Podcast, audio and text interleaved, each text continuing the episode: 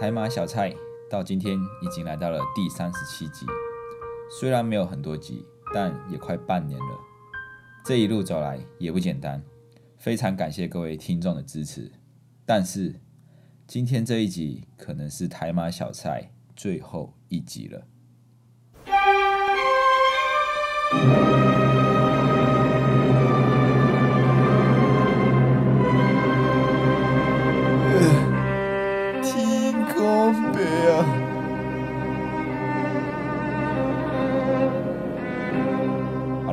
要开玩笑了，认真点。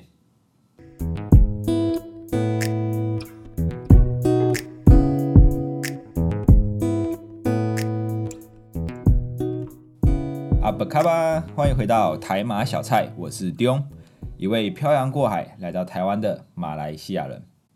首先，非常感谢各位饕客们的支持啊！会说饕客是因为我把这个台马小菜比喻成一个线上的虚拟的餐厅，可以让世界各地的人透过这个平台来认识台湾跟马来西亚的文化。在这个餐桌上面，不分你，不分我，也不分种族，不分国家。即使你不认识我，我们也是一可以可以一起并桌吃饭的。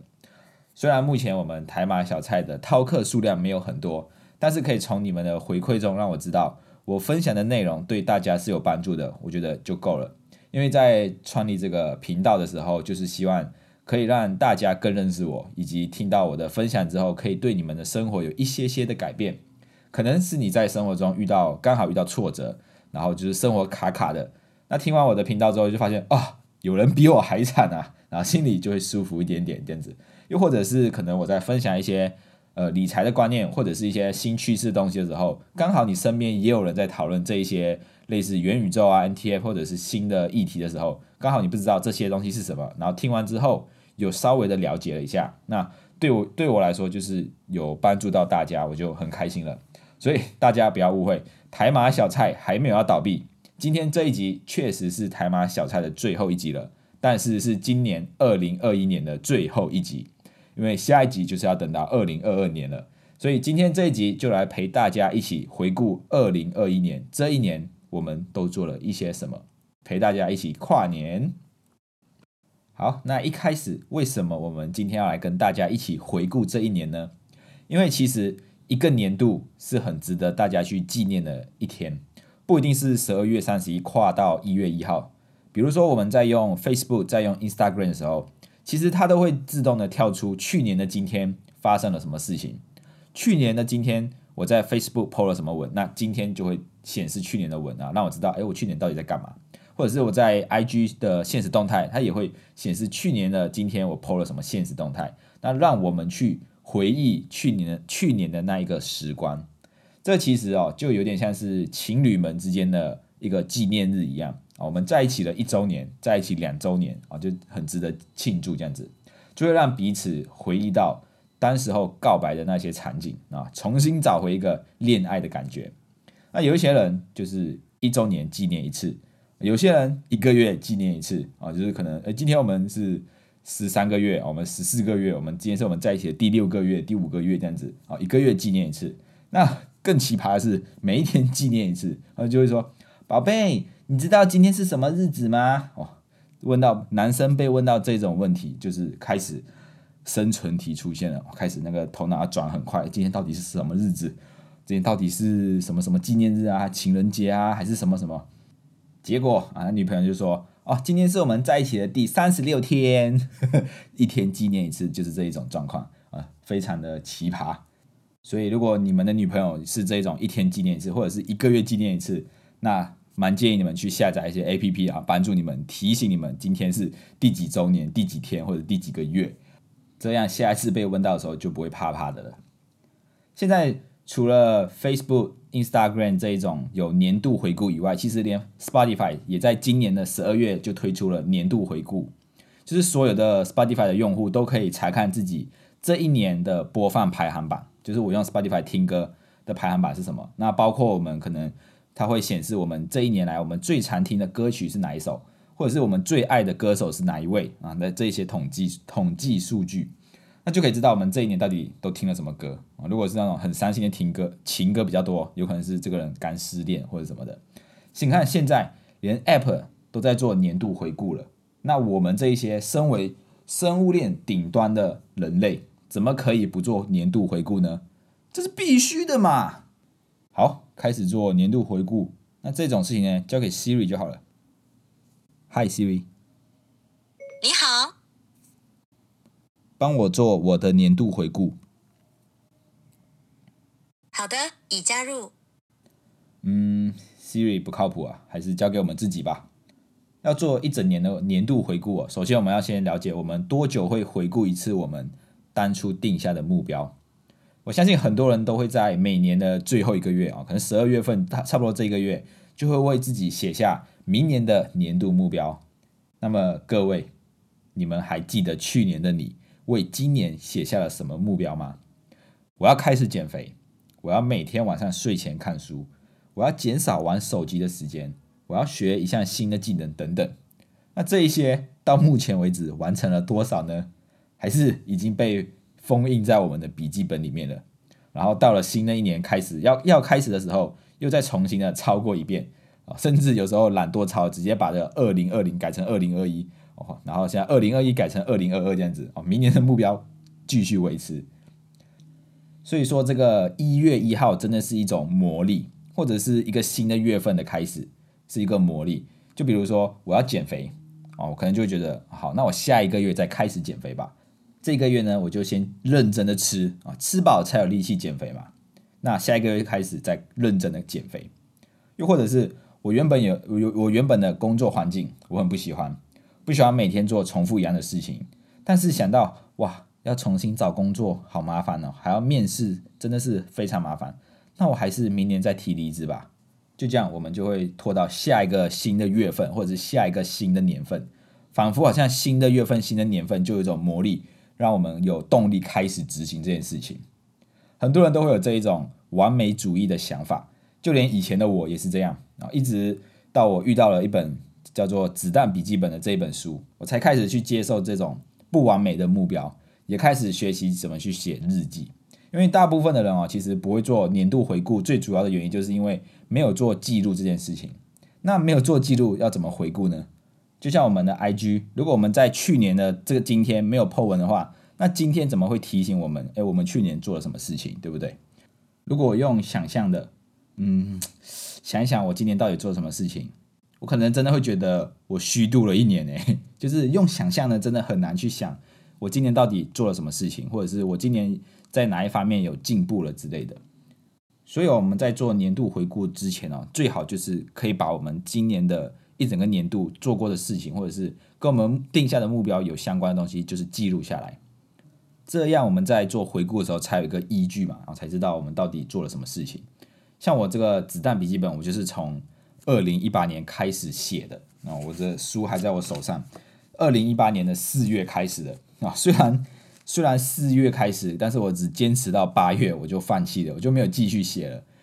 因为就是会有这种完美主义，就是觉得啊，我的笔记本写的很丑，我就不想要继续写下去了，或者是只要在中间有中断好几天没有写，那我就觉得这本书好像变得不完美了，然后我就不想要写了，我就告诉自己，明年明年的一月一号我一定要写的漂漂亮亮，然后我从很早，我十二月就开始买了隔年的笔记本，然后就是写呃设计的漂漂亮亮的，但是我知道。但虽然这个第一本的笔记本我只写了差不多四五个月，但是我知道我在二零一八年完成了什么样的事情，就是完成了我自己其中一个目标，就是拍银河。拍银河是我一件从我大一来到台湾之后就很想要做的一件事情，因为我在网络上就看到大家拍的银河非常的漂亮，就是很梦幻的那一种，然后我就决定，哎，我这一辈子一定要去拍一次银河。然后我就去看了很多，我就找了很多资料啊，银河什么时候出来啊？相机要怎么拍啊？然后就做了很多功课。然后记得就是在那一年的期末，我记得是快要放假的时候，那那天我就看到天气很好，然后就跟朋友，我就很突然的跟朋友说：“哎，我今天想要去垦丁拍银河。”哎，因为大家知道屏东大学虽然在屏东，但是屏东去到垦丁也要骑三个小时多的路程哦，不是像大家认为的哦，屏东只要搭火车一站两站就可以到垦丁这个海边了哦，路路程也是很远的。所以那时候我朋友听到我说我要去垦丁拍影，他就说神经病啊。结果晚上的时候，我就晚晚上的时候我就看这个天气真的很好，就是都没有云，然后可以看到天空这样子，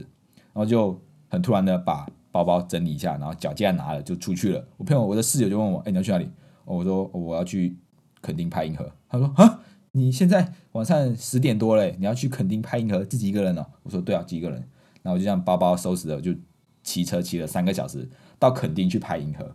啊到那边的时候，在路上啊，就是看到很多星星，真的非常漂亮。可是到了我们要拍拍摄的地方的时候，结果很多云，就是整整片天空都是云，然后就遮住天空。我想说惨了，这一次一定拍不到了。然后就我想说，站都已经来了，那我不如在那边等一下。然后就等等等，等了差不多快半个小时之后，哎，开始风就把这些云吹散了，然后就看到、天空真的有很多很多的星星，然后就赶快那个脚架架一架，然后就开始拍。然后结果就真的有拍到了银河啊，所以有些有有兴趣的人可以去我的 IG 看。我那时候就觉得哇，非常的开心。然后而且那时候我是当天来回，就是晚上我拍到三四点了，然后我再从垦丁这样骑骑摩托车回来。虽然很累，但是我觉得很开心，因为我终于完成了一件我一直很想要做的事情。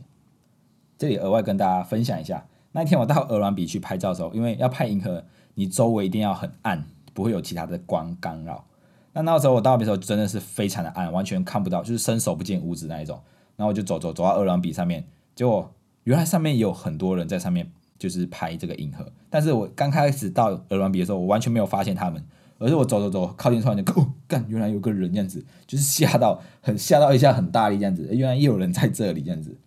啊。所以啊，想要做自己喜欢做的事情，也是要有一定的胆量啊。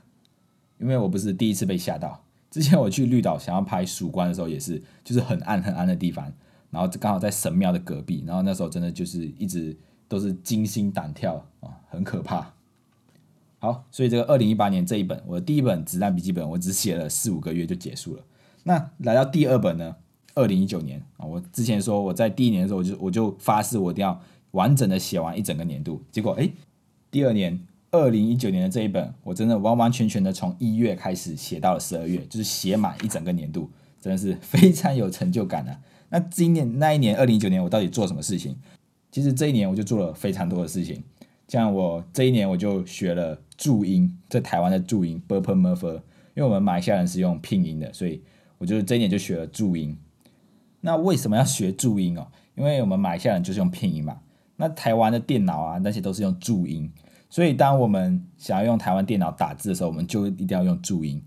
除非你是另外下载拼音。但是如果你是在一些公用电脑，那没有没有事先下载拼音的话，完全没有办法，我们完全没有办法打字，所以我们只能就是打在手机，然后传过去，就是用复制贴上的方法去打我们想要打的字。所以我想说，那不然学一些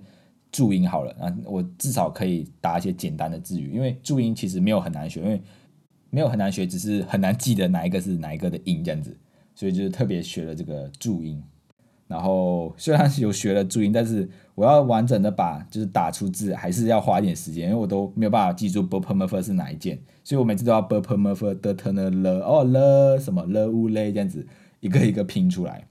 那除了注音之外，我这在二零一九年我也学了瑜伽啊，也学了就是有很认真的健身了一下，然后还有在我记得我在 IG 还连续 PO 了。一百天的这个体况，就是我就是会先拍把自己的身体状况拍下来，然后 PO 上 IG，然后让大家见证我这一百天来的身体的变化。不知道会不会有人以为我是变态这样子哦，每天就秀自己的身材这样子。那这在这一年也考了多艺，我还买了一台 MacBook，就是我现在用的这一台电脑。哦，原来我的 MacBook 也买了这么久了，也买了快三年了。啊，所以你看我有做做记录的话，我就知道今年二零一九年我到底做了什么事情，不然。你叫我认真的想，二零一九年我做了什么？我真的一时之间没有办法想想起来我做了什么。那来啊，来到第二零二零年，就是去年，去年第三本子弹笔记本哦，我又学了韩语，有 noble say 哦，欧巴你别去对，这是台语，我就有学了一点点的韩语啦，就是武力卡加啊，就是学了一些日常的，可以说一两句话，可以跟黄黄佩珍。说沟通的一些韩语，然后在二零二零年也开始实习，然后也开始从学生变成进入社会开始工作了，也就是我现在还待在这里的保险代理人公司。啊，这样想一想，一待也待了快一年半了，然后到现在已经工作差不多一年半，快两年了，时间真的过得好快啊。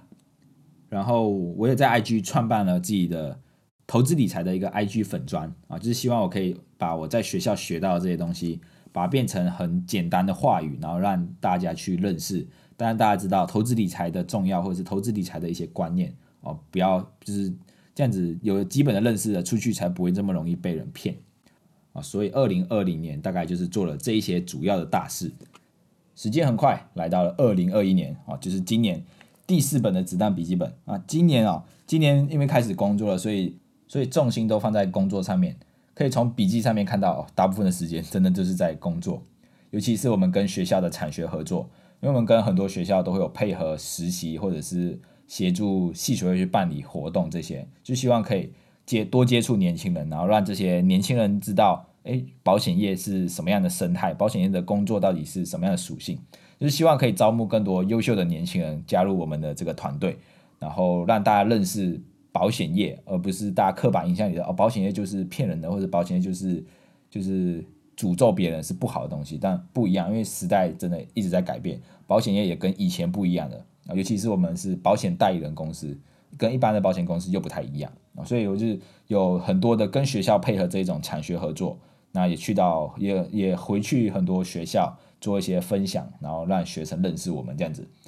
所以这一年跟学校跟学生的接触是比较密集的。那除了学校这一方面之外，还有就是我们有在一个人力一零四人力函上面刊登这个招募的广告。就是我们会在一零四上面，然后打电话给那一些有投履历的人，然后就问他：哎，你在找工作吗？那你找什么样工作啊？那你对我们保险业有没有兴趣？然后大家跟他分享一下保险业的内容，然后分享我们在做的工作环境、工作形态。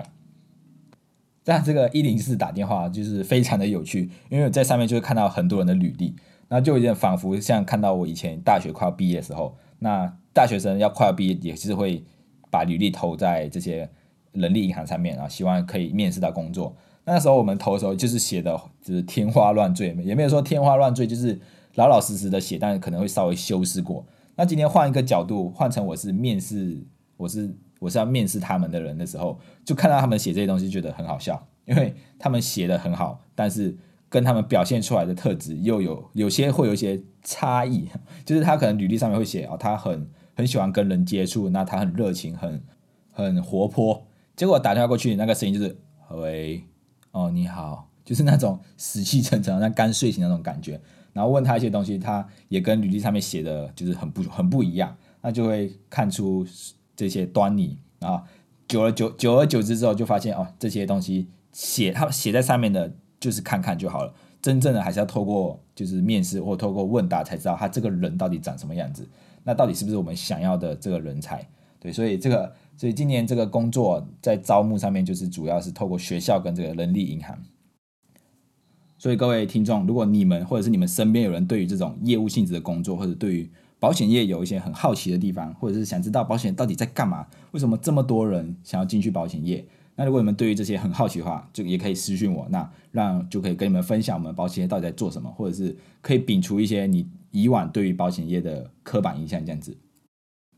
好，那除了工作以外，另外一件大事就是台马小菜的 Pocket 上架啦。就是今年七月的时候，终于把这个台马小菜放上这个平台了。因为录 Pocket 录 Pocket 这件事情，之前想要做很久了，但只是停留在想而已啊。因为我也是有听 Pocket 这个习惯，然后时候就会想啊，我要不要也录一集，或者是，但是就觉得我好像没有什么东西可以跟大家分享啊。一直到有人推你一把了，或者是有人告诉你，哎，你可以分享。台马来西亚的跟台湾的一些差异或者文化，然后才决定好，不然我试试看，然后就有了这个台马小菜这一个频道啊。未来也不知道会怎样，反正就是还是会一样持续的，就是录这个台马小菜的频道。那也希望大家听完之后，真的对大家都会有一些收获。虽然今年的这个做的事情没有很多啊，大致上在都在工作上面，但是透过这种回顾的方式，可以让我知道，哎，我今年的我。跟去年的我有什么不一样了？不然如果只是没有，如果没有做这些记录，可能我会觉得，哎，今年我跟去年的我好像都一样，只是变胖了一点点而已。但是透过做记录，然后回顾之后，我发现原来我在这一年里面看似好像没有什么成长，但是我觉得觉得还是有成长啦。像比如说我可能多了这个面试的技巧啊，因为在一零四上面你要去面试别人，所以多了这个面试技巧。然后也跟更多的学生有了互动，然后认识了更多的学校的学生，所以有做记录，才有办法让我们去回顾这一年发生了什么事情。那回顾完之后呢，很每个人在新的一年开始就会设定目标嘛。那怎么样可以把我们每个月的目标，我们定下的目标，每个月去回顾？那就是最好办法就是把它写下来。那写下来之后要放在我们看得到的地方，比如说我就会用便利贴，然后写一月到十二月，然后把它贴在我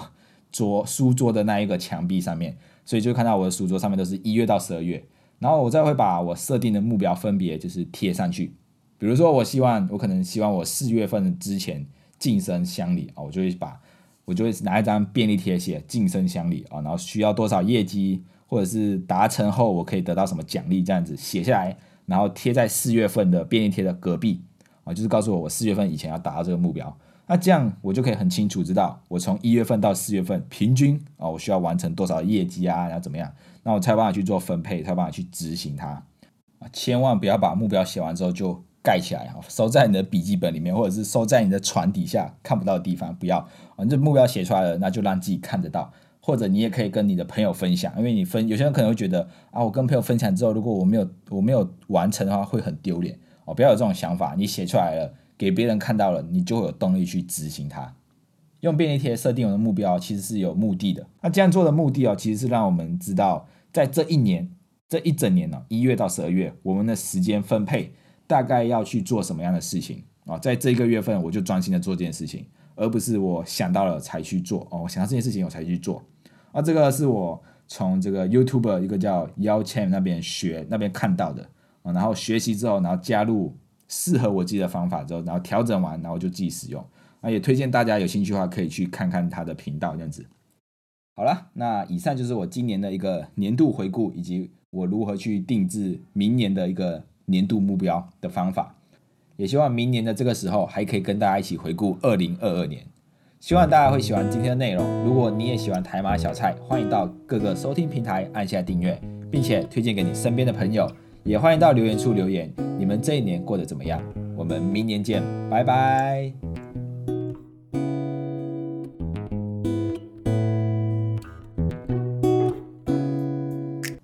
台马小菜没有最后一集哦，要继续收听。